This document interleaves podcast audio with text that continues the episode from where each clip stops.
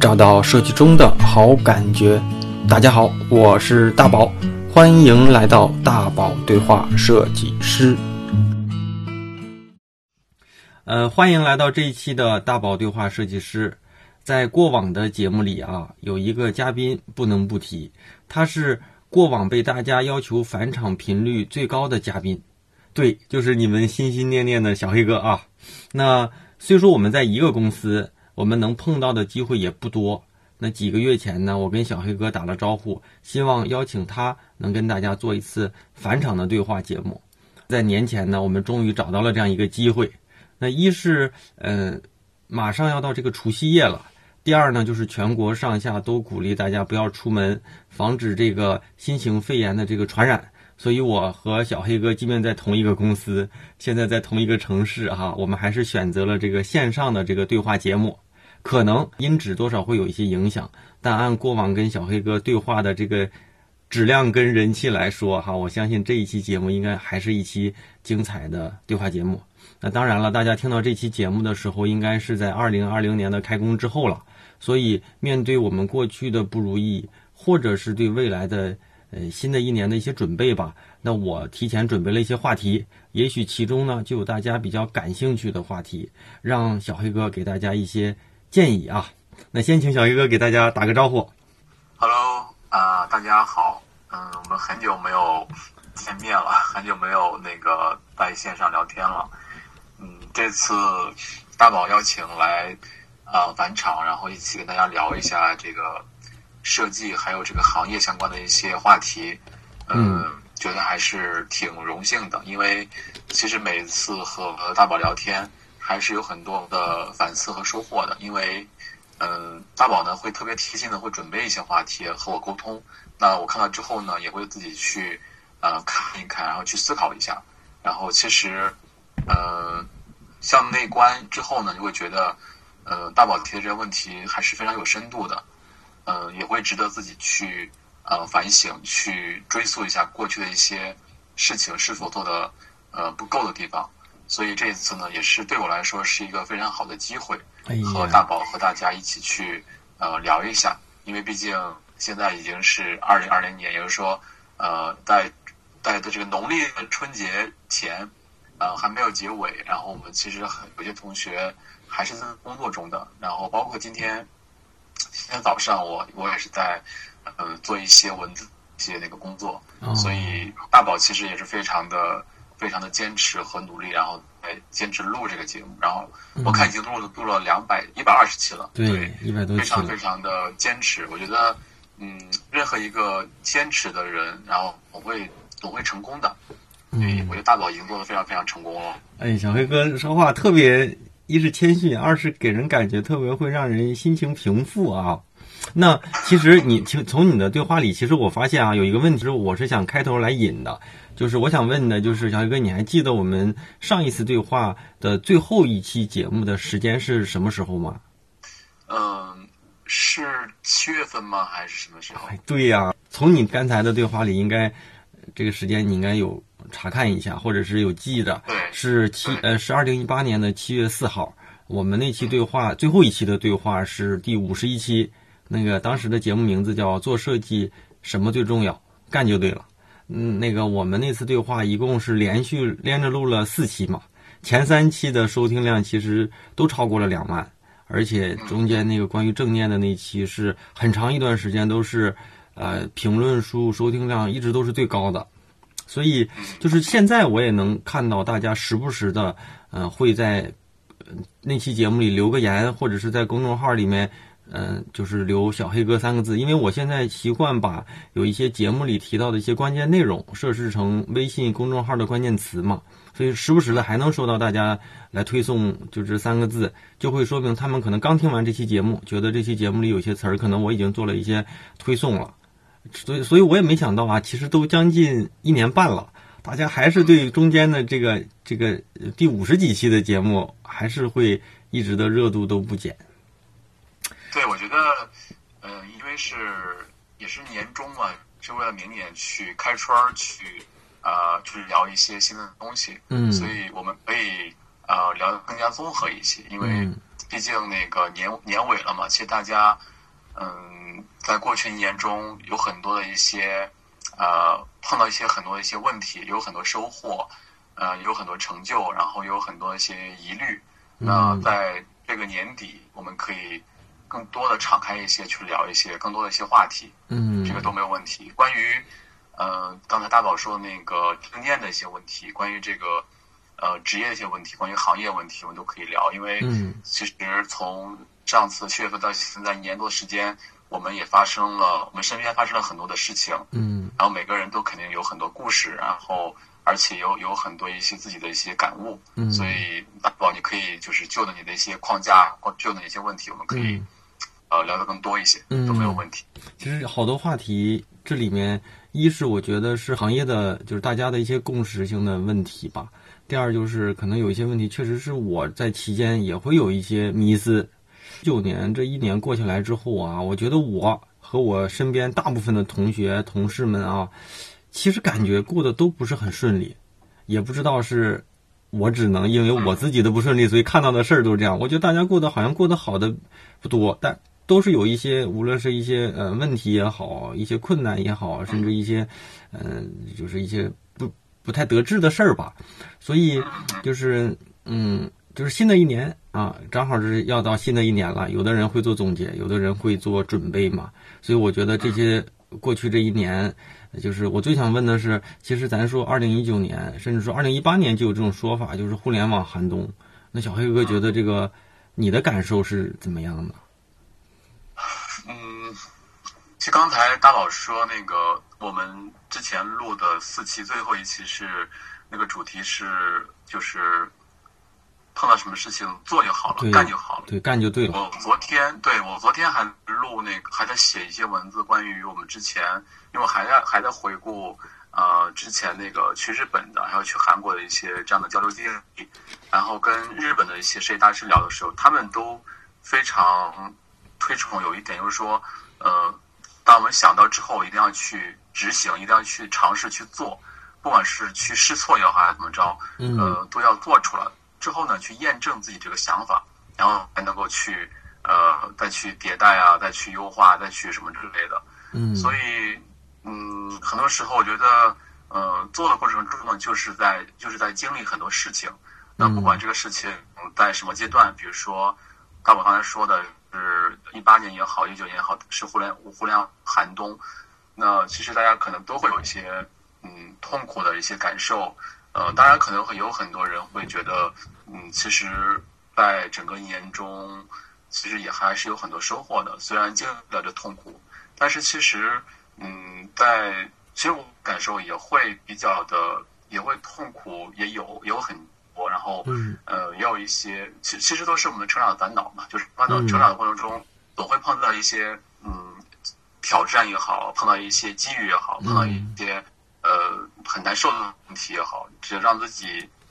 在里面很很难以出来。但是其实呃，如果是我们在这个其中去。不被这个痛苦打败的话，其实我们会找到一条路，然后能够去走出这条路的。而且就不一定这个路可能不一定在找这个路的过程中非常短，可能可能会花一段时间，可能会花一些我们的自己的精力，会让我们很努力的去做。但是如果大家感到痛苦的，说明我们在我们在成长中。对，其实今年的话，嗯，一九年，嗯，在工作中的话，其实也会有很多一些自己的一些。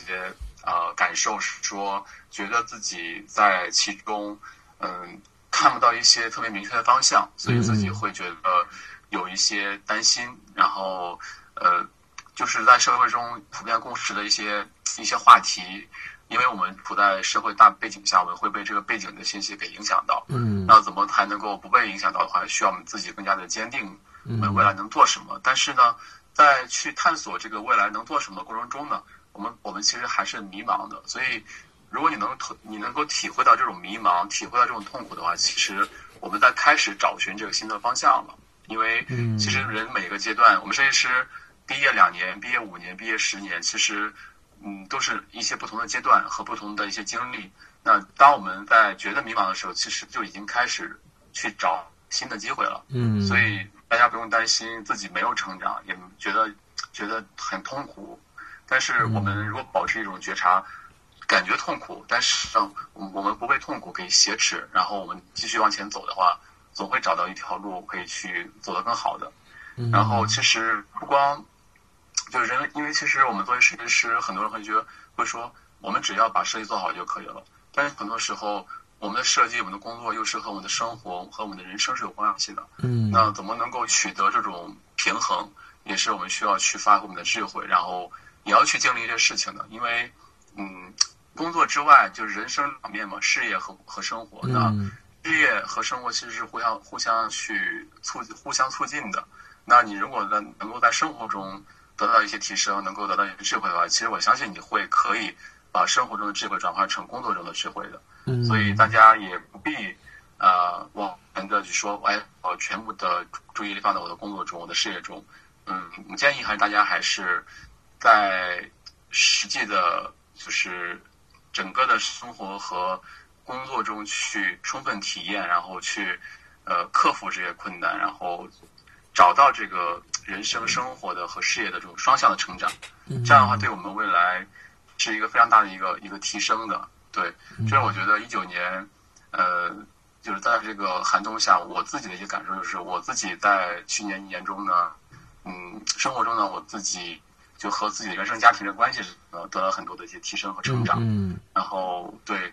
嗯，就是放下了很多期待，然后呢，更多的立足于自自我。就当我们把内心放在自我上的时候呢，我们会更加坚定一些，而不会说去产生一些抱怨，因为抱怨其实非常不好。嗯。然后，如果你想要得到什么的话，我我建议还是你提出一些正向的建议，然后去和对方去协商，这样的话，这个结果会更好一些，而不是说去抱怨说，哎，我很难受，我很痛苦，我我我我不行了之类的。嗯，还是要去动动脑筋，嗯，去拿出一些实际的解决方案出来。然后再去执行，再去验证，然后，中间再去微调。其实这个方法呢，其实不光是在工作中，其实在生活中也是可以有效的。这是我一九年觉得，呃，在这个行业的这也寒冬下呢，呃，自己的工作和生活的一点一点感悟吧。嗯。哎呀，小黑哥，你说话的时候，我就一直特别仔细专注的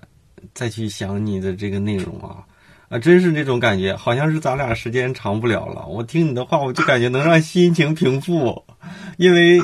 嗯，真是，而且，就是我这真是说说感受哈，就是你在说说说说说内容的时候吧，我是觉得说的既有就是既挺深的吧，但是又能让让对方听得懂，我就这个感觉。然后，而且，而且，我就在想哈，你在说你的一九年，我反过来，我再想想我的一九年。其实我的一九年，就像你在刚才结尾那块儿说的，我用一个字就能形容了，就是我特别的丧，就是心态不好，就是觉得，嗯，可能家庭这块有一些有一些事情吧，然后工作上有一些目标，但是这个目标好像能做，但是这一年我不知道是做了还是没做，但是这一年的结果就是没有。到头来就是感觉一年下来忙忙碌碌真辛苦，但是呢，但是又没有那么多的成就感，让人觉得哎，我这一年好像也还有那么一点小期待，所以就我这一年一直都觉得，哎呀，怎么那么丧，就是这感觉。然后你在说的时候，我就一直在在用你的话来，就是来侵侵入我的这些事情里面，我就觉得，嗯，可能有一些事情换一个视角去想，哎，好像就会是不一样的感受。我今天，我今天正好跟你对话的时候，我今天还在看一本书，这本书可能你都知道，叫《被讨厌的勇气》。嗯，然后就是。对，我就觉得好像有一些观点是跟你说的一样。其实我是，嗯，是那种可能就是，就是现在这个结果，我认为是因为有原因的嘛。但是用那本书的感受就是，你现在这个结果，你的这个丧是因为你想丧，所以才做了这些事情，导致了这个结果。但是正常人的感受，对阿德勒是不是叫阿德勒的什么？所以所以有些视角就是你换一个思路去想，哎，好像就就是会好一些。哎，小伟哥讲了这些，嗯，小黑哥讲了这些，让我觉得，哎呀，我这好像在上一堂心理咨询课，还是免费的。关键是这次大家。大家能听到这样的一个节目，对大家开年，我希望这个节目是放到咱们开年的第一期，我我相信应该能对很多人真正有一些帮助。那个，咱们接着聊啊！我相信你用一些自己过往的储备的一些知识底蕴和方法，在自我的去调整嘛。但是很多人可能跟我一样，甚至我觉得我还是属于很多人里，就是自我可能还会控制的比较好一点。我相信很多人都是可能都没有目标，稀里糊涂一年就过去了。然后呢，我就会说，嗯，这个行业有行业的这个可能这个下行曲线或者是上升曲线。但是如果我们真就处在这个所谓的这个周期里面一个不太好的一个阶段，那设计师面对这种不太低谷阶段吧，那我们去做哪些，比如说专业上的准备，呃，思想上的准备，或者是一些预期上的准备呢？嗯嗯，对，我觉得到我这个问题，我觉得还是挺有深度的，是因为，嗯，其实我们很多设计师。为什么会觉得在这个行业中寒冬中会有这样一种感受，比如过冬的感受？嗯，其实刚才大宝讲过，说我们要有自己的一个一个目标。短期内的话，比如说两到三年，我觉得这个这如果是大家有这样一个两到三年计划的话，其实是有很很有效的，因为嗯，我们在任何一个平台工作的话。总会呃持续个两到三年，三年以上、五四年以上、五年以上的话，如果你能够有这样一个目标的话，呃，我觉得他会指导你的行动。嗯，就我自己而言的话，这两年我就想是呃想让自己去接触一些艺术的一些宣，不是就是那个熏陶和合作，所以就是在去在一七年的时候，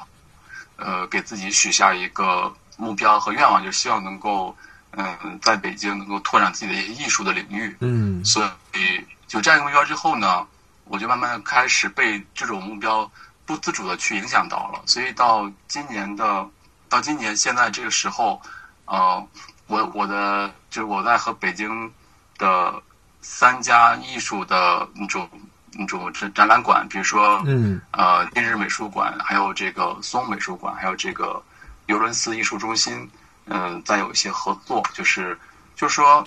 我我之前是没有想到跟这些公跟这些机构去合作，因为这些机构在北京，在全国都是有有名气的。比如说尤伦斯在北京还是在什么圈都是第一的。另外一个是松美术馆是排第三，然后今日美术馆是排第四，好像是都很厉害。所以，嗯，我就因为因为一七年的时候立了立了这样一个计划和目标，所以。到现在到今年的话，基本上就有三家这样的美术馆和艺术中心在合作，所以，嗯，你看，就这样一个目标，对我的个人影响是非常大的。嗯，所以，嗯，所以大家还是要有一个短期目标的。当然，有有长期目标更好了，就是你能够知道自己未来在设计行业在什么的样的一个阶段去发展去做什么，这个是非常非常非常必要的。嗯嗯，而且在这个寒冬下的话。其实大家看好像是寒冬，好像是不好的一个评价，但其实，嗯，是说明我们这个互联网行业越越来越稳定了。然后，呃，因为一个稳定的行业对大家还是有好处的，就是我们的心态首先会啊变得稳定下来，我们可以对专业会更加深入的去研究、去学习。嗯对，这是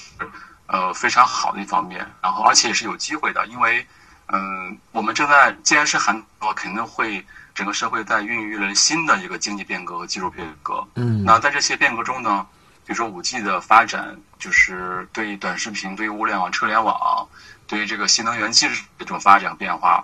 嗯，这都是都是新的机会。所以也不要去专门在互联网这个这个领域去看，因为呃，互联网已经不只是我们整个的大摊子的事儿了，它它它已经是社会中的浓缩的一个一个影子了。所以呃，在整个社会来说。不光只是互联网，还有很多很多，就是，呃，互联网和其他的汽车行业和其他能源行业结合的这样的一些领域，慢慢的发展起来。所以，比如说，呃，电动汽车、智能智能无人驾驶这些生态链中的企业，我们都可以去选择去投入的。然后，还有还有就是，除了这个互联网之外，我们的一些健康、运动，还有这个养老的问题、孩子教育问题，都是可以和互联网接接去那个去接触的。所以大家。不必觉得好像互联网寒冬之后，我们自己就不能去很很好的去发展了。对，那在这个情况下的话，其实大家真的是不必要的去沮丧，然后也不要也没必要去焦虑，因为任何一个行业总会去变化的，有的时候，任何一个事物总会去变化的。如果在变化中，呃，我们能够看到一些机会的话，其实其实是非常好的。所以，嗯，刚刚大宝问说，嗯，需要有哪些储备啊？需要就早些做哪些准备啊？应对的，我觉得，那既然变化来了，我们去想想自己有哪些优势，就可以看看自己有哪些优势，然后，嗯，立足于本身的专业，然后思考一下，还是要找到自己的发展方向，然后定一个，呃，就是初中期的一个发展计划，以及一个长期发展计划。嗯，呃，我之前跟大家讲过，就是说，怎么去找到一个自己的一个未来的这个一个职业发展规划的话，呃，还是有一些方法的。比如说，嗯，方法有一个方法是这样的，就是呃，比如说在我们不保证自己的呃温饱，就是衣食住，就是没有情没有没有影响情况下的话，非常理想情况下情况下的话，我们怎么去规划我们五年或者是十年之后的一个。呃，一个职业发展就是你怎么去找到，呃，就是那个时候，呃，你最喜欢做什么，就把你最喜欢做的事情列出来。比如说，在呃我们的生活水平都非常完美的情况下，那五年或者十年之后，你希望你做什么？这是一个方法。你通过这个方法去想想，对那个时候，比如说，哎，五年后，我希望我是谁？那我希望我我在做什么？嗯，然后呢，我在做这个事情的时候呢，我的感受是什么？那别人怎么评价我？这是一个这样的一个方法，你可以去找一下，用这个方法去看看自己未来一个呃长期或短期的发展计划是什么样的，是可以找到的。通过这个方法，对，这是一个哈。嗯。另外就是我们还是要嗯去拓宽视野，就是在行业不景气的情况下的话，相比较往往常的可能。是说明机会少了一点的，因为大家都没有动嘛，没有动的话，这个这个职业机会就没有空出来。嗯。但是这个时候呢，我们更应该去走出去，不要说觉得哎大家都没有动，那我们我也自己也要懒一点，就是大家一定要不要懒，一定要多去学习新的东西啊，看看有哪些变化，嗯，哪有哪些机会出现。所以，因为我们整个设计师嘛，设计行业还是离不开所在所在的行业嘛，比如说。我们在滴滴，在那个出行行业，然后，嗯，在电商行业，还有在那个什么互联网教育，还有在什么那个汽车、手机什么之类，那这些东西都我们都需要去了解行业发展，而不是说我们就等着行业发展来了之后我们再去改变，嗯，这肯定是不行的。那这是第二点，第三点的话就是，啊，还是要去提升一下自己的综合素质和能力，因为。很多时候，我们的成长，我们的一些职业发展机会，并不是只是专业给我们给我们带来的，是我们综合能力带来的。就是想想自己，呃，在工作的链条中有哪一些能力是有关联的。比如说，我们作为设计师呢，他其实一开始他是接需求的一个一个一个一个一个一个一个资源方。那这个时候，当需求来了，并不是我们说一味的去接受需求，我们我们自己要去评估一下这个需求是否合适。那评估需求前提是什么？就了解产品的规划，去了解公司的整体战略，那进而去学会呢基于战略下的一些目标拆解，还有以用户、以客户为中心的的研究的方法，同时还要去研究这个市场的容量和商业模式。那这些东西你考虑清楚之后呢，你可以给出这个需求一个合理的评估，来告诉告诉这个上游，哎，我们这个需求可能需要去调整，或者我认同需求，然后你去和这个业务方。一起往下去走，嗯，那这些其实都是需要我们，嗯，对一些就是知识做一些拓宽的，去了解、去学习、去主动思考的。所以这个时候呢，在这个阶段，呃，如果你觉得自己有哪些不足的话，可以适当的去补充，比如说通过读书研究一下，呃，比如说关于市场的一些。中国经济发展的一些背景，嗯，读一下书，比如说像什么那个吴晓波的一些经济的理论，比如说什么《激荡三十年》这些书。然后，如果是你对这个用户研究和市场研究的知识不足的话，可以看一些相关的这样的书，然后去掌握一些用户研究的方法。然后在研究用户的时候，你觉得如果欠缺一些合适的沟通的话，那也可以去学这个一些语言的表达能力，然后去学一些这种这种用户心理学。这样的话，其实。嗯，我们会把自己的综合能力给提升上来，因为，呃，在我们的整个的表达和沟通中，其实我们的就是自身的综合素质会影响整体的这个呈现的。所以这个时候还是要看一看，就是不要觉得哎，那寒冬下的话，那我就那我也我也我也寒冬吧，嗯 这样可能就会自己就会成长比较慢。所以这是我认为可能这个三点吧，是我们需要去呃做一些准备的。对，哎呀，我我这次哈，这次由由于咱俩没有面对面，你知道我刚才在干嘛吗，小黑哥？你刚才在说话的时候，我在记小笔记呢，还我还真记小笔记了。以前听节目的时候好认真的，呃，以前听节目的时候，有些听众、有些小朋友就说：“哎，这期节目怎么怎么牛，我已经开始记笔记了。”然后你刚才在说的时候，我还真就开始记了几条啊，因为我觉得有一些东西可能，呃，你这么一提问，我还在想，就比如说，你说五年之后如果没有经济上的问题，你期待的样子是什么样？哎，这个问题我还真得好好想想。而且我这个就是咱们俩这这是节前这么一个对话，那个我我还希望说，这假期正好在北京，嗯、全国上下都不鼓励串门的情况下，其实我是希望找一天，看看找一个什么地方没人的地方，可能是一个咖啡厅，也可能呃某个空间里吧。我希望自己好好自己待一天，我就把这些问题想想清楚。因为有些问题我们每天都在忙，但是好像忙的没有退回去，再再问做这些事情的目的到底是为了自己为为什么要做这些事儿。所以你刚才问我的，你在问的这几个呃一些方式的时候，我我就在记，我可能会再想想这些问题，如果问到我身上，我应该给自己一个什么答案？包括说我要是做成我想要做的这个这个这个事情之后，我的感受如何？刚才您不是在问吗？哎呀，这些问题我也没想过，或者是说我没想的那么清楚。就我感觉好像我什么都有，但是好像又什么都没有去明确下来。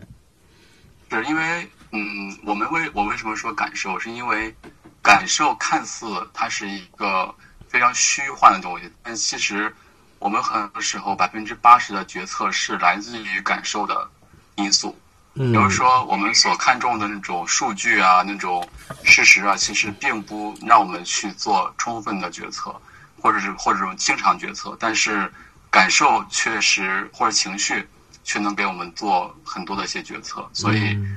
呃，如果是你觉得五年后你做那个事儿给你带来很好的感受的话，那这种感受会促使你现在发生转变。对，嗯，对对，就是就是有些东西是自己没有考虑到，就是没有把看问题的时候考虑到某一个侧重点，所以就没有想到这些事儿。嗯，那就像咱说，嗯、未来要做这些，可能会有一些呃对自己的一些提问嘛，自问之后哈，那你说咱现在这个时代，现在的这个时代的一些。呃，可能未来希望在职业设计设计这个职业道路上长期耕耘下去的设计师，嗯，嗯他们真正应该去树立自己的这个竞争力到底是什么？除了纯粹的专业，因为小黑哥刚才你在说嘛，你说很多东西都不是呃设计本身带来的，而是综合能力嘛。所以我我是想，呃，能不能从你的角度上给大家聊一聊，比如说未来我想成为一个特别知名的或者特别特别特别就是有建设性的这样的一个设计师，那他要树立的竞争力到底是什么？嗯，很多时候其实我们会被自己的这个角色影响到，嗯然后去干扰，我们会自己跳在这个框框里面出不来。然后之前的时候我就想，哎，我作为设计师，我为什么让别人去给我做设计？但是其实现在，如果是你有想法，但是你又目前不太具备这样一个时间和能力的话，其实嗯如果你有钱，你有你有精力的话，你可以把，你可以去请一个人去帮你去做，然后去做一些实现的部分。嗯你只要把你的想法能够提出来，把你的蓝图画出来之后，让别人去帮你实现，其实也是在实现你的一些想法。所以嗯很多时候还是这个思维还是不要太僵化。所以，嗯，刚刚你说的那个我们的竞争力是什么？其实很多时候竞争力就是，并不是，呃，在框框里跳不出来，还是要去不断的跳出，然后去看看，在一个客观的情况下，我们该怎么去完成这个事情。嗯很多时候我们去找机会其实是常态，因为我们这个背景和社会和事物总是变化。然后当行业，呃或者个人出现变化的时候呢，总会要求去选择，去选择一些新的机会出来。嗯嗯，所以今年的这个情况呢，相比较往常呢，可能会 更加稳定一些，因为呃，就是 一些企业会觉得冬天来了，呃，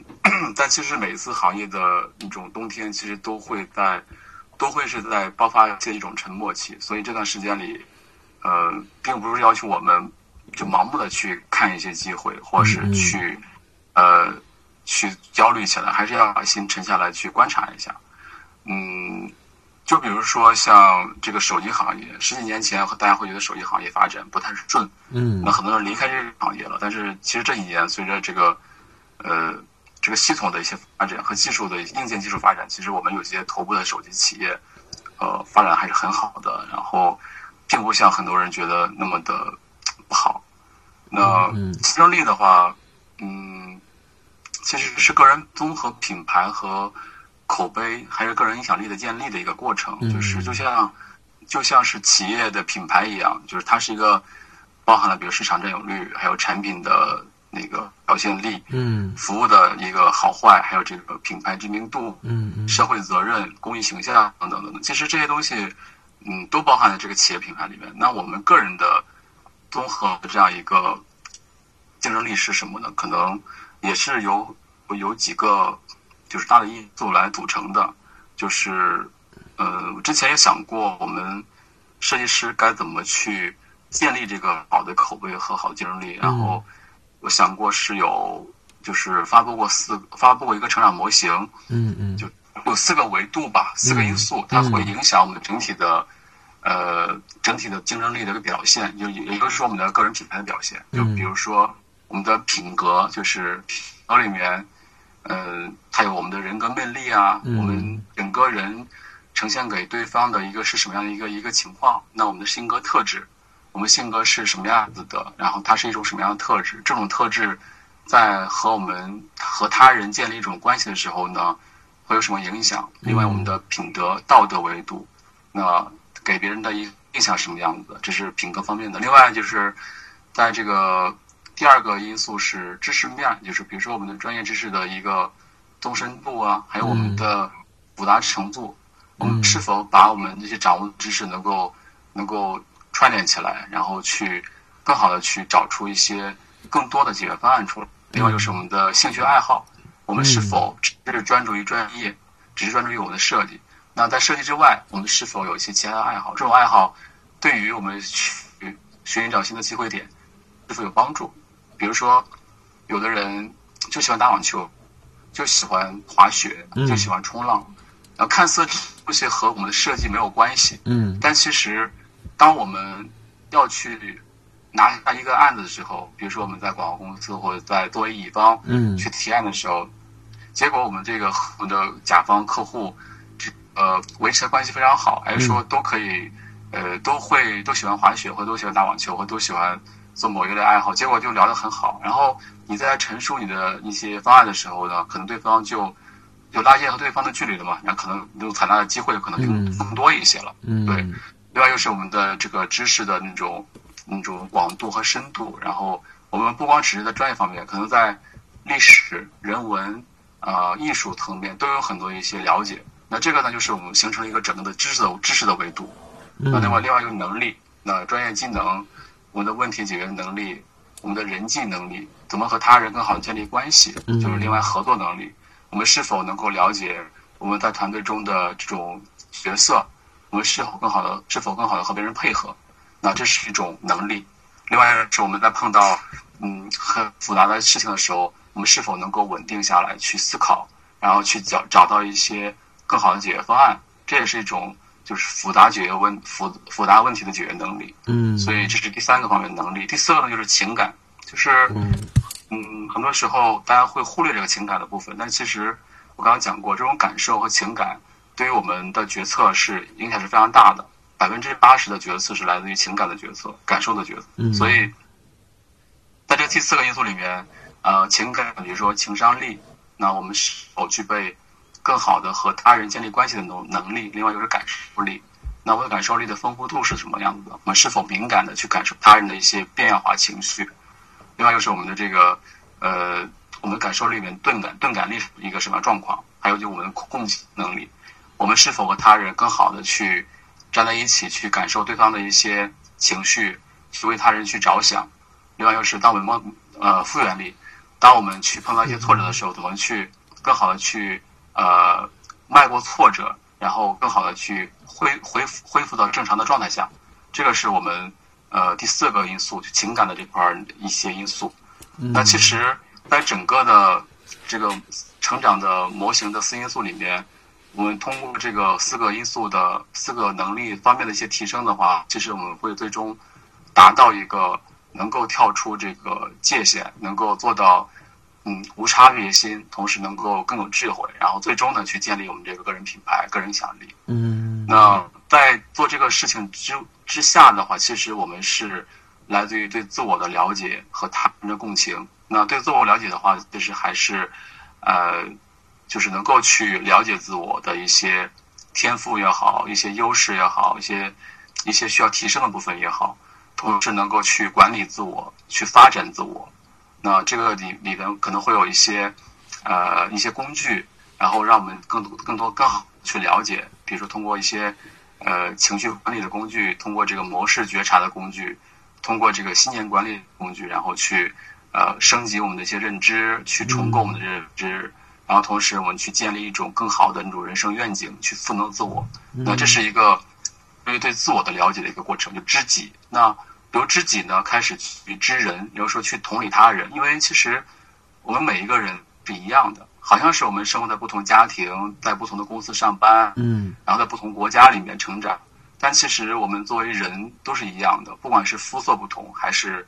呃性别不同，还是身高什么不同，但是其实我们都是一样的人的这样一个一个属性。所以，当你对自己了解之后，你会更多的去了解他人，做到做到知人、知己知人，然后呢，呃，同理他人，去成就他人。嗯，然后在这个基础之下，更深层的一个地方呢，就是我们的三观。那世界观，你怎么去看待这个世界的？你对生命是怎么认知的？你怎么去认识这个宇宇宙的这种运行规则？另外是人生观，嗯就这一辈子你该怎么活？你想要怎么活？啊、价值观就是说你最看重什么？因为价值观是它一把尺子，是一个标准，它很多时候呢会让你在做选择的时候呢做一个参考。如果你看重的是名声，嗯那你在做选择的时候，不管是你选人还是选事儿、选机会的时候，你肯定会看重以你这个看重名声的一个基础呢，去选择一些机会，去选择和什么人去交去交往。对，这是三观对我们这个呃自我发展、自我了解和了解他人的一个影响。那基于这个冰山之下的这些东西呢，还能够去发展起我们这个成长的四个因素，就是我们的品格、我们的知识、哎能力和情感。对，然后呢，最终呢，这四个维度的发展呢，会最后呢形成我们的品牌、个人的口碑、嗯个人影响力。这是我们呃之前思考过的一个成长模型。嗯，对，哎，小黑哥，这个成长模型是不是咱们上次做的那个，就是那个呃大会啊当对时说的那个？对，哎，那我我们在节目里提一下，就是这个可以给大家，就是咱们的听众去看一下大概的这个框架吗？如果要是方便可，以可以。可以吗？可以的可以。就如果要是不方便，咱们就我把这段就切掉。这个这个之前已经发布在社会发布发布过了，可是可以的。啊，那行，那到时候我们就这期的关键词就是，我再想想吧。反正咱把这张图可以给大家看看。我我听小黑哥讲下来，其实你把一个很多知识体量的一个，就是一个成长模型，其实呃你可能用了三五分钟把这个给串出来了。其实我觉得里面有很深的东西可以展开再讲。但是可能对，就包括个人成长、价值观这些，什么什么，就是一些情感共情能力，我觉得这些东西好像要是摊开，你可以无限制的再去每一个都能讲的挺深的。但这个东西我只能说哈，要不就以后跟小哥再请教，要不呢，单独拿一个时间。其实哈，就是我我我前两三个星期吧，我我跟一个设计师在聊，那个设计师呢是，呃，是我一个呃朋友的朋友，他他是其实以他是他是半个插画师，半个设计师，然后他现在在那个字节跳动做一个呃偏插画型的设计师，然后我们俩聊的时候呢，我就说我说你是几几年的？他说我是八八年的。而且我是一个新手母亲，我的小孩今年马上快一岁了，然后我就说，我说你八八年的在你们那个团队里大概是一个什么样的年龄层？他说我们这个大的 UED 大概有一百多人，然后他说以我，就是他说我在这也快三年了，以我在这面的两三年的两年多接近三年的一个工作的一个观察来看，我八八年应该能是团队里年龄从最大的来排啊，应该是前五了。就是他八八年已经是在团队里算是前五前五大的了，然后我就说我就说我说其实我我我我不是说哈，就是我就会有一个感受，我说那个年纪大了是不是真的会成为呃设计行业的一个天花板？就是他他这样的一个人，其实会让他自己也会带来很多紧张的。就是他在这个年龄年龄里面还是一个设计师，但是在团队里面百分之九十以上的设计师都已经。九零年的，甚至说他说有很多设计师是九五后了，在那个字节跳动的团队里，就我就在想问问小黑哥，因为有有一些人他可能有自己的经验、管理能力、领导能力，甚至说一些人格魅力，他能往上去带队呀什么的。但有一些人他可能就是一个设计师，是不是年纪大的设计师他就不能仅仅当一个设计师？嗯，这个问题好像在很多场合下都会被问到。嗯嗯。我想跟大家分享一个，就是不是设计行业的一个案例，就是这个人大家应该都非常的熟悉，就是嗯，其实也可能不熟，因为他是在时尚行业的。就是之前可能我在那个很多场合也讲过，就是目前那个特斯拉的 CEO，嗯，埃隆马斯克的母亲，哦，他母亲是从五十岁的时候从。美国的一个其他城市到了纽约，自己重新打拼，做这个模特儿。嗯，大家可以想一下，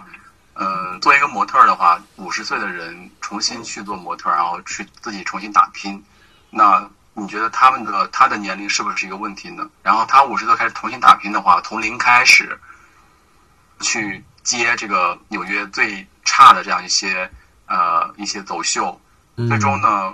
拼搏了几年之后呢？他现在已经七十多岁了，然后他六十多岁的时候呢，他就开始上了一些杂志的封面去做，给一些大品牌去做合合作。嗯，到现在已经七十多岁了，他还是被各大的时尚品牌给聘请去邀请去做一些走秀，去做一些这样的一些代言。所以你看，嗯，埃隆·马斯克的母亲五十岁才开始重新进入这个模特行业。嗯，然后那我们现在很多设计师其实。其实是觉得其实也还好，刚三十或者不到三十就会有这样的压力，是不是我们自己被这个社会给影响到了？因为，嗯，我们总会被这个社会的一些标准和意识去影响到，去丈去丈量。比如说，呃，就像大宝说的，我们在一些团队中会有一些这样的一些年年龄压力，比如说那个会说，哎，你二十岁、三十岁、四十岁，你该做什么？嗯，比如说三十岁的时候，你该结婚生子了，你该成家立业了。嗯，好像这些都是社会，全社会要求我们这样做的。嗯，然后，所以我们很多人也会被影响到，觉得自己应该这么做。所以，也然后之前会说，哎，设计师三十岁之后是不是不能做设计了？是不是觉得自己年龄大了做不了了？然后，而且我们在找工作的时候也会被用人单位去衡量一下，比如说，哎，你这个年龄对是不是可能不太行？对，所以可能。这还是一些框框内的一些问题，就是我们，我我们的思维是否够嗯坚定？我们知道自己做什么，而不是说被社会给告诉我们我们要做什么。这也是很多其实有一些很多设计师也跳出来说，哎，我其实我不要被这种社会的舆论去影响到。所以，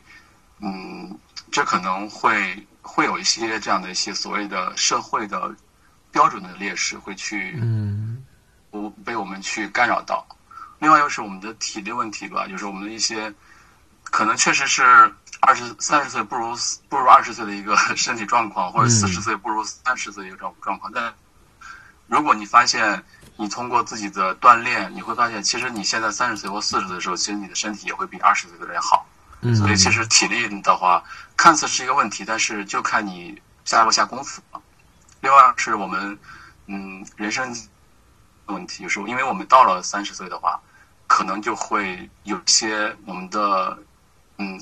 我们的状态不一样。比如说，会有的人会有的人会选择就是结婚嘛，结婚之后，呃，结婚生子，那这些状况、这些因素都会影响我我们专业的提升。比如说，其实一旦你选择了婚姻的话，其实你的家里面不光是多了一个一个伴侣，不光是多了一个孩子、两个孩子的问题，其实也多了很多关系的问题。所以你怎么去用你的有限的精力去处理这些关系，嗯，其实也会影响你专业的发展。嗯很多人对，所以就是这个，就是因为我们的精力和时间有限，我们在有限的情况下，怎么去处理这个呃，处理这个工作，处理专业，处理这个关系的一些这些影响，这是我们自己去看看的。对，嗯但其实呢，嗯，对于年纪大的人，其实也是有优势的，就是首先我们做了很多的嗯项目，我们有很多经验积累，然后我们其实三十岁也好，三十五岁也好，虽然被设定为一种所谓的职业瓶颈，但是在这两个阶段，正好是我们设计师呃呃积累了很多经验的一个一个一个一个嗯阶段一个坎。这两个阶段，这两个年龄段的设计师的话，总会是团队中的相关的中坚力量，而且也是也是很多的头部力量了。所以这个时候，嗯，是很有优势的。所以并不是说觉得我们一定要去做管理，或者是一定要去取得什么样的成就，就是有一个很好的发展。所以并不是这样的。嗯，另外就是我们的思维成熟度的话，也会更有优势，因为我们知道，嗯，就是进退进退有度，然后怎么去和他人沟通，怎么去了解我们的用户，因为，嗯，做设计还是要以这个用户为中心这种设计啊，去为设为用户提供这个合适的设计才好，嗯。因为它不像做艺术一样，你只你只管只管自自己的去表达，嗯。然后设计不太一样，所以其实你到了一定年龄阶段之后，你的思维成熟成熟成熟了，到然后你对用户了解了，你对人性了解了，其实你做的设计会更加的成熟和饱和。对，嗯另外第三个就是优势呢，就是我们的视野，嗯，我们的视野其实会更宽，因为你走的地方多了，你见的人多了，然后你就不会说那么狭隘了。你在做方案的时候，你会考虑更加周全，你会，我们经常不是说我们在用户体验行业不经常会说这个使用场景嘛，就是我们的场景变多了，我们对场景了解，对不同场景下那种人性的呃欲望的一些呃了解会更加的深，更加的那个合适，所以我们也不会这么轻易的去给一个事物去判定对和错，我们的思维也不会那么的那么的叫两极化的分分割，我们会更加的去圆融去看待这个人性，去去看待我们的用户，所以我们的视野宽了之后，其实对我们的整体是有很大的提升的。那么另外就是第四个优势就是我们的人际关系会更加的和谐了，就是因为对，因为其实人际关系对于我们的团队合作是非常重要的。嗯，所以这一点也是非常有帮助的。另外，第五个优势就是我们对自己更加了解了，因为做设计还都是那样的，就同做设计是需要同理心的。那你了解自我之后呢，其实会更加了解我们的用户，去了解他人。所以，呃，了解自我的时候，你知道取舍有度，然后，呃，也知道这些很多的一些点是自己关注的，那用户呢也会去关注，所以我们的设计和方案会更加的全面，更加的一些合适。嗯，这是我觉得，就是年龄其实是两面，就是它不是说绝对的好和坏，嗯所以其实还是我们不要去放弃任何一个成长的机会。嗯就刚才讲的那个埃隆·马斯克的母亲，五十岁的时候重新开始。有另外一个是心态的问题，不要觉得老是觉得自己过去取得很大成绩，很多成绩就放不下了，这个是肯定不行的。嗯 还是要在每一个阶段去重新开始，会更好一些。嗯嗯，所以呀、真是因为我在听到那个朋友说说八八年在团队里已经是到这种量级的时候了哈，尤其是他又是一个呃刚回归职场不久的母亲，其实她是有一一种危机感的。所以你别说她了，其实我都会有一些职业和年龄的危机感。然后正好这个问题嘛，问问小黑哥，我觉得小黑哥讲的也挺多的，每一点每一点，其实年龄对专业上的一些正向的好处嘛，然后还有一些可能呃，可能年龄上带来的一些身体上的一些可能会有一些影响的地方哈。其实我我我感觉你你这次说话的时候，我怎么总是在记东西？以前和你面对面的时候，可能总是在看着你说话嘛。这次我发现这样的话，我一直在记东西啊。就是你看，今年有很多同学，包括说，呃，上半年吧，一九年上半年有一些，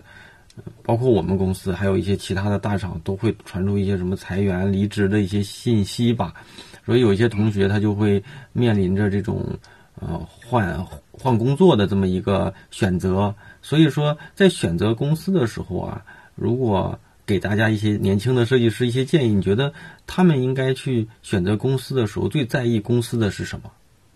除了除了这个岗位机会了啊，就除了这个岗位机会之外，他应该更去考虑一些呃什么样的一些方面？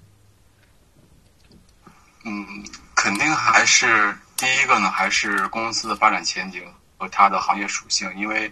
你在选择在这个公司中发展做设计的话，那你还要挑你感兴趣的行业，就是比如说，之前我是选择智能家居、智能智能硬件，因为我觉得我对那块非常感兴趣，而且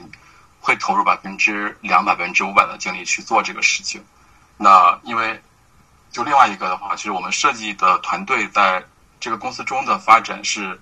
来自于这个行公司的发展，就是如果这个公司。在这行业中的发展不够好的话，其实也会影响公司中的每个团队的发展的士，就是那种士气的。嗯，所以还是要选对一个公司在行业中的一个一个一个一个地位，以及这个行业的发展的一个前景是什么样子，你要去了解一下。嗯，而不是说别人说是什么，你觉得就是什么，你还要还是要自己去验证一下，去调查一下比较好。呃，另外又是去关注一下这个公司的一些内部的价值观和企业文化，以及这个内部规则。到底他对那些取得好的工作的成绩的同学是给予奖励呢，还是给予什么给予默不作声这样一些规则？这个影响一个人在公司中发展的。对，呃，另外第三个是团队的一个一个情况，就是说这些团队是否都和你是同样的一些热爱设计，然后以及对这个公司保持信念的这样一群人，我觉得还是要嗯去。事先去了解一下这个团队的一个一个状况，也就是说，这个团队的氛围是什么样子的，嗯，对专业的一些看法是什么样子，要去看。另外，第四个是，嗯，你的领导的做事风格是什么样子，还是要去关注一下。因为未来你的发展，未来你的工作，不光是和你的团队中成员去合作，还要去和你的工领导去每天去做这样的一些同步也好，这样的一些合。汇报也好，嗯，还是要去了解一下这个领导的做事的风格是否和你匹配，这一点还是非常非常重要的。对，这样这样的话，如果大家都互相的信任和理解，那其实，在做事情的时候都是非常容易去推进的。嗯嗯，这是我觉得在选择公司的时候，嗯，还是要小心一些吧。就是，当然，薪水的话可能是一方面吧，就是可能会给你提供一些安全感，但是。其实薪水给一个人的刺激，就也就是一个月或者两个月的时间。嗯，比如说涨薪，涨完薪之后，可能不光是不是一连一个月都不，可能也也就是一周。嗯，的兴奋，其他还是要看，对，还是要看你你所做的事情的这个呃是否有更好的前景，然后让你去不断的去刺激你去往前去取得更好的成绩，还是比较重要的。这个，嗯，那。嗯，就是除了工作哈，小黑哥其实，在咱们这期开头也说过，就是自己有一个个人的目标，一七年哈。你说设计师是应该全力以赴的去去去完成所谓工作上的一些目标、大目标，还是说工作之外有一些所谓的爱好或者是一些斜杠？有有的人可能。公司里做的东西是是是，可能是，可能普普通通，甚至说可能是一个很常规的，但是他在外面的一些呃爱好也好啊，一些其他的尝试啊，却让他做的可能做的还挺带劲的。设计师应不应该去做这么一个所谓的斜杠青年？嗯，我觉得斜杠青年是一种标签，可能就是一一个人的这个生活状态吧，就是。它体现了一个人，呃，会更加的有那种探索、好奇心态，然后去尝试一些新鲜事物，这是一个非常好的一种状态。嗯，但是呢，我们还是要看自己的每一个人的工作状况什么样子。嗯，你看那个埃隆·马斯克，就是那个特斯拉的 CEO，他就是一个像大宝说的一个斜杠斜杠青年。嗯那他同时做这个特斯拉，同时也在做这个 Space X，也在做这个、呃太阳能这样一些能源的企业。之前是做过这个叫 PayPal 这样一个支付，呃支付的这样一个对，嗯，看起来他是一个斜杠青年，然后但是呢，其实他有一个更加系统的一个线性的这样一个规划是，他呢做这个嗯做这个特特特斯拉这个汽车呢，其实是为了呃去发展它的去推广它的新能源的，去发展这个清洁能源的这样一个愿景，嗯因为他在。之前在写论文的时候，他就希望在全世界推广这个清洁能源，这是他一个非常强的使命。就他希望，嗯，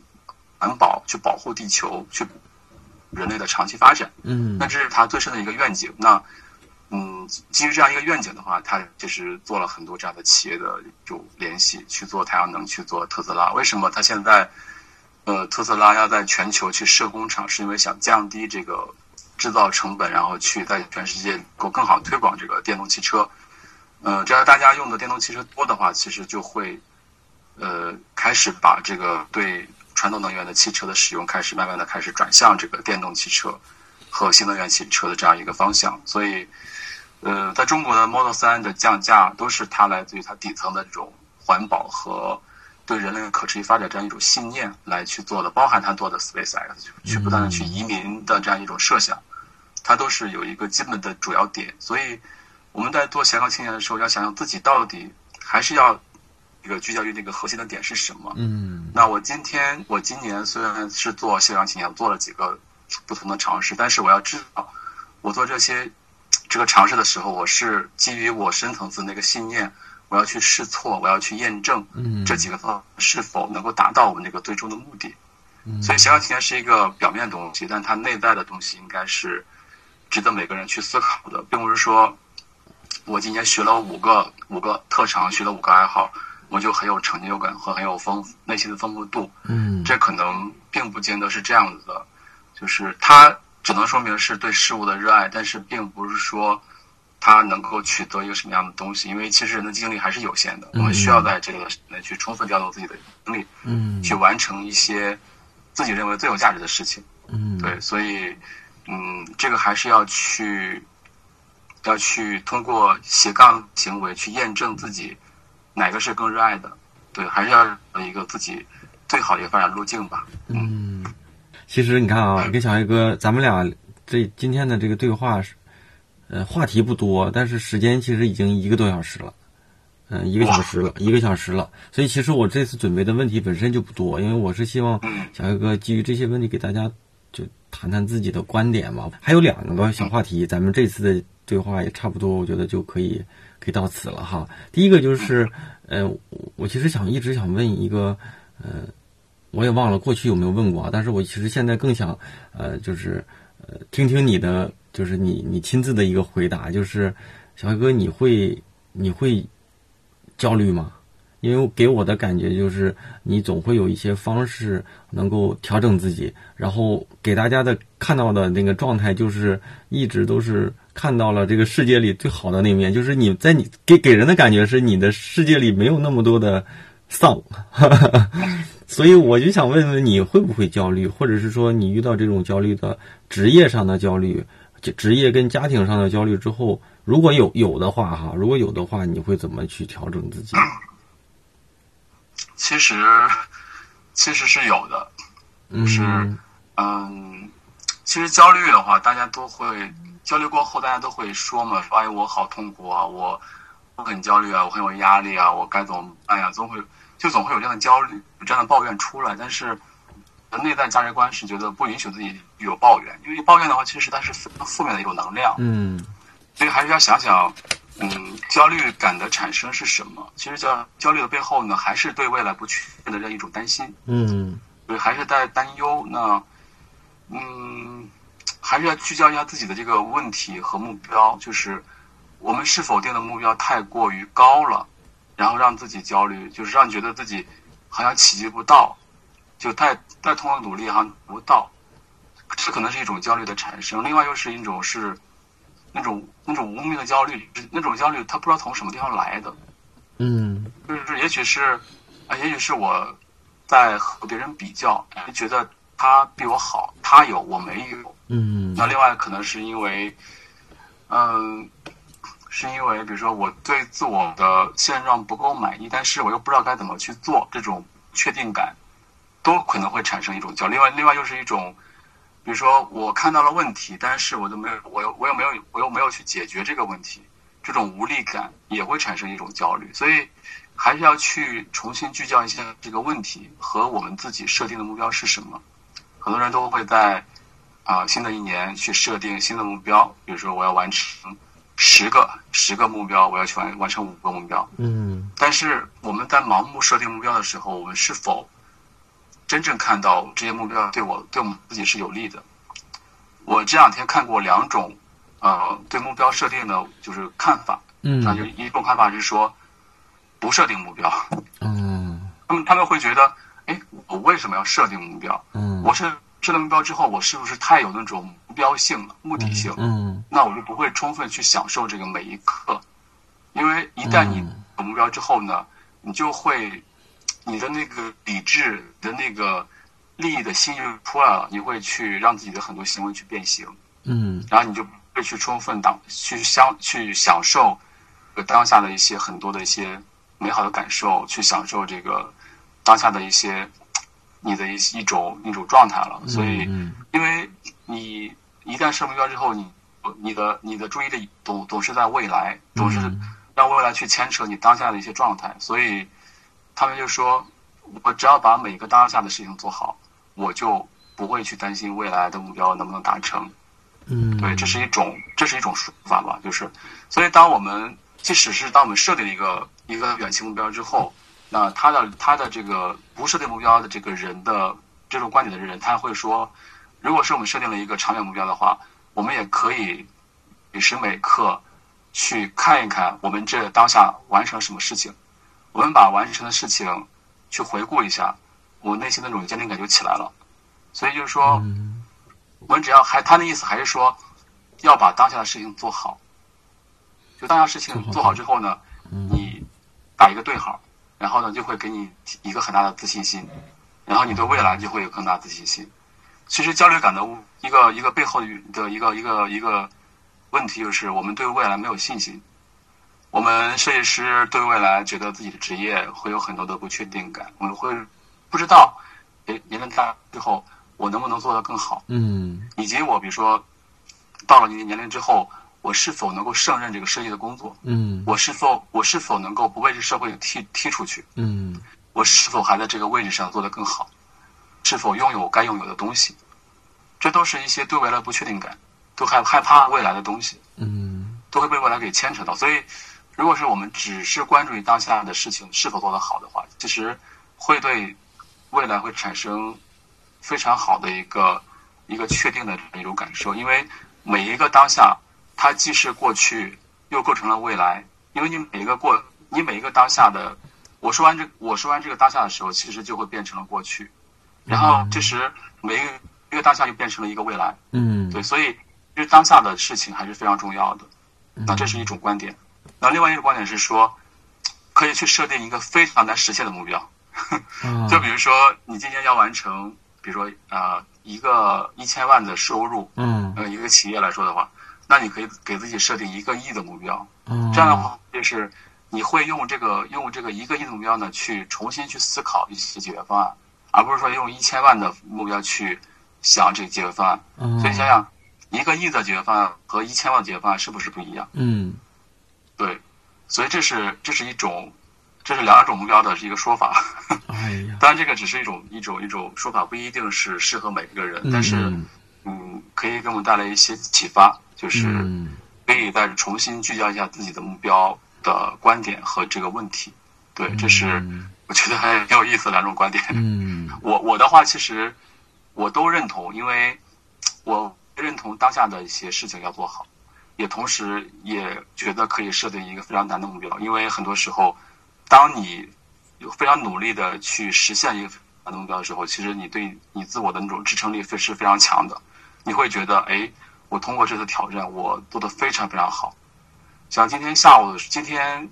早上的时候，我给自己设定一个目标，是要跑跑十公里。嗯，然后呢，我今天就完成了。就在这个过程中呢，你和你的朋友在跑步的时候，其实，嗯，你在完成这个目标的时候，其实你和你这个朋友的那种、那种、那种之间那种信任感以及那种呃友情，你会变得更加的深厚了。就是，所以其实目标实现呢，不光对自我是有那种成就的，其实对他人、对整个团队都是有很强的一种、一种、一种振奋作用的。对，嗯，嗯，然后咱们哈，咱们在这次对话的接近结尾的这个时候，在就是在跟小黑哥聊最后一个话题，就是这一阶段有没有什么读过的书对大家对自己觉得感触挺深的，可以给大家分享一下。这个阶段读了读了一些是能够想到的是那个，嗯，一一个书是《沉思录》，哦，《沉思录》是罗马的一个一个皇帝的书，啊，我知道，不知道叫什么名字，我看看。对，另外是一本书叫《泰根谭》，是有那个，它也是，就是这两个这两本书都是关于这个些语录的一种一种集合。嗯就泰根谭是有那个明朝的那个洪应明他来编著的，他来集合的一本书，里边有差不多很几百条的这个关于修身处世、待人接物的一些一些那个一些句子也好，嗯我觉得对我们当下很多人不同阶段的人都会有很多的一些一些特别好的就是启发。嗯比如说修身上面，它会有一些什么“世人有百者不回之真心，才有万变不穷之妙用”。就这些东西，我们每个阶段在读这些句子的时候，都会有一些不同的感受。嗯就像那个《红楼梦》《西游记》这些这些这些四大名著，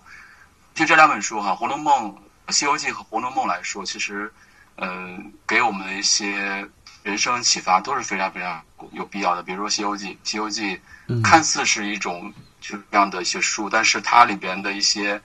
呃人物设定啊，一些那个情节都是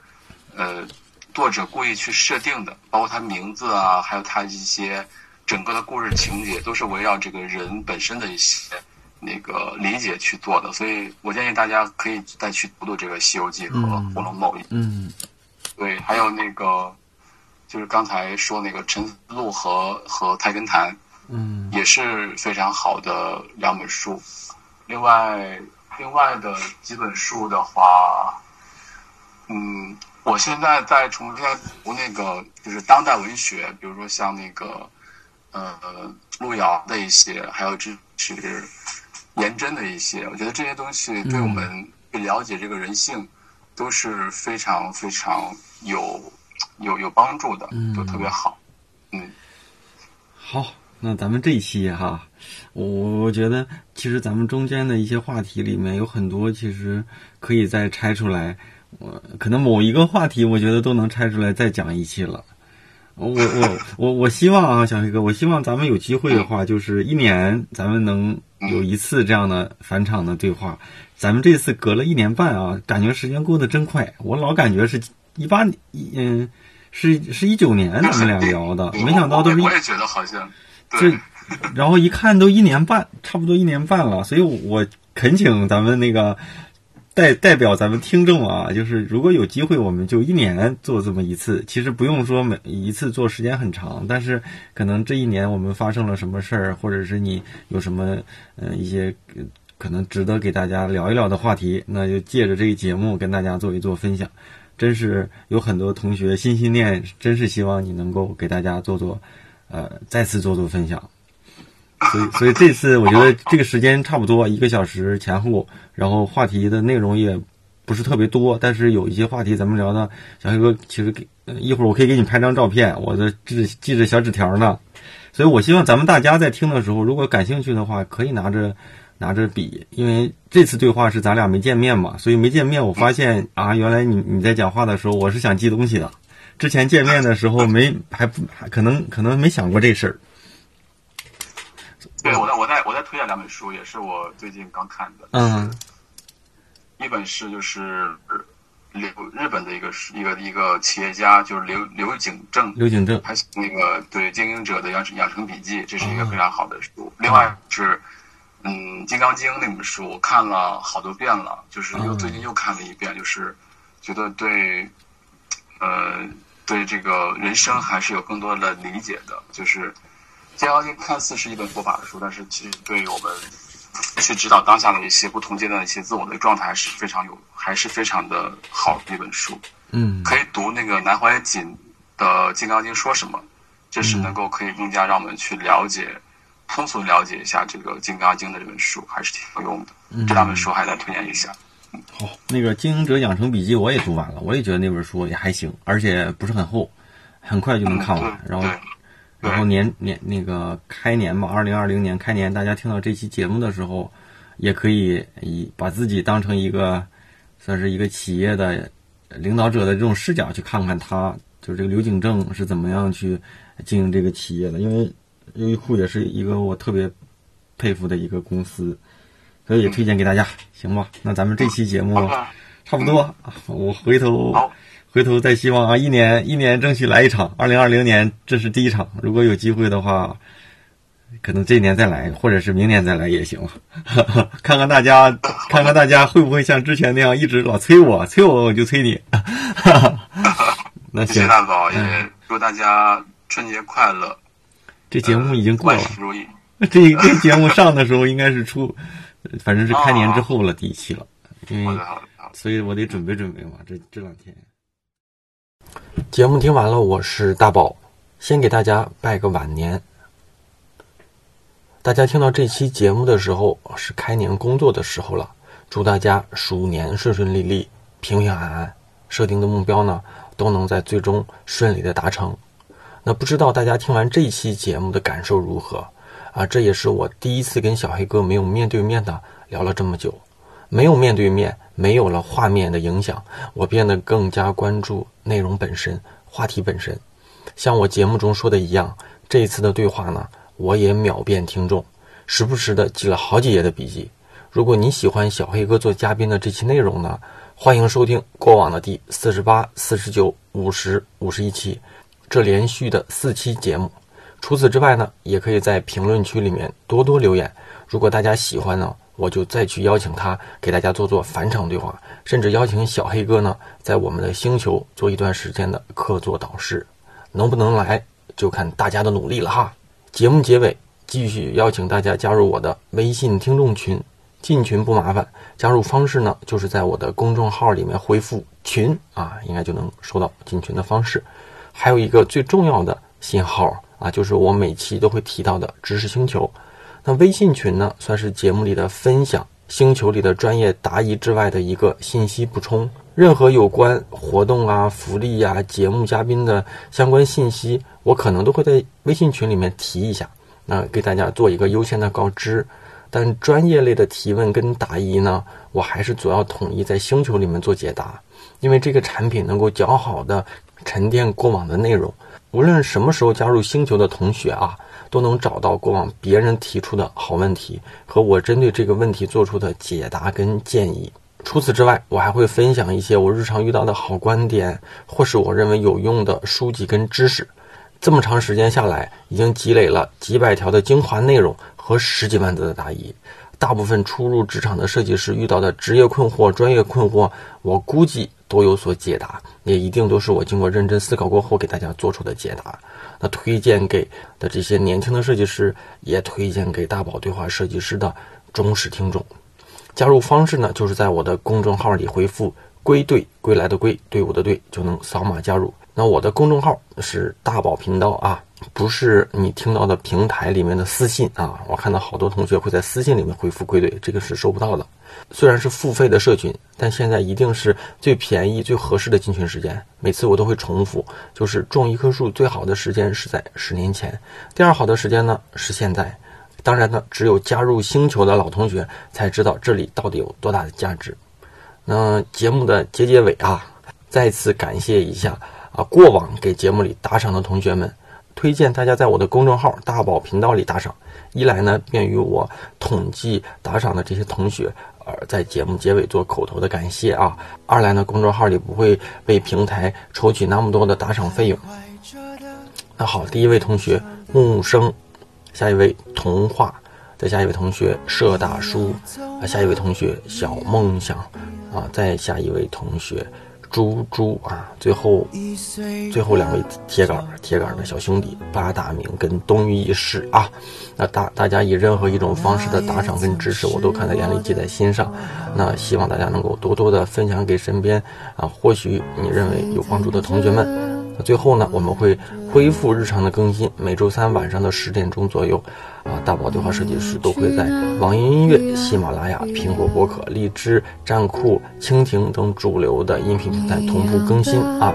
那期待你的反馈，也期待你随时的加入星球。那咱们就下周再见吧啊，拜拜。我曾经跨过山和大海，也穿过人山人海。我曾经拥有这一切，转眼都飘散如烟。我曾经失落失望失